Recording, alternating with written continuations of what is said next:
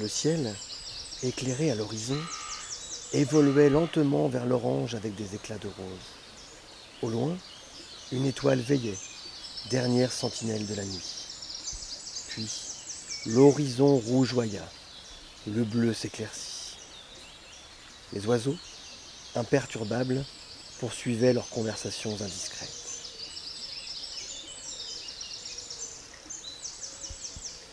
Quelqu'un passa furtivement dans la rue. Le train de six heures siffla.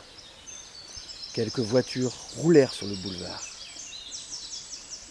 Je me trouvais au point exact de la renaissance du monde, dans une atmosphère diaphane, inachevée. Cette impression, au lieu de m'étonner ou de m'inquiéter, me donnait de la force. L'inachèvement était une promesse. J'aperçus un mince filet de nuages roses tel un bas de soie s'étirant tout le long du ciel. Les jasmins embaumaient l'air. Un chat traversa la pelouse, les yeux rivés sur les buissons. Peu à peu, tout s'éclairait. J'étais pris dans un mouvement qui avait lieu hors du temps. Les couleurs devinrent plus nettes. C'est alors que j'entendis pour la première fois l'appel de l'aube.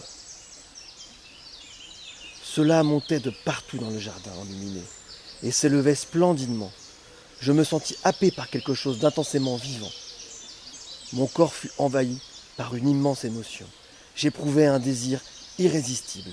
Sortir dans la rue, courir pour célébrer à grands cris l'éternel retour de la vie.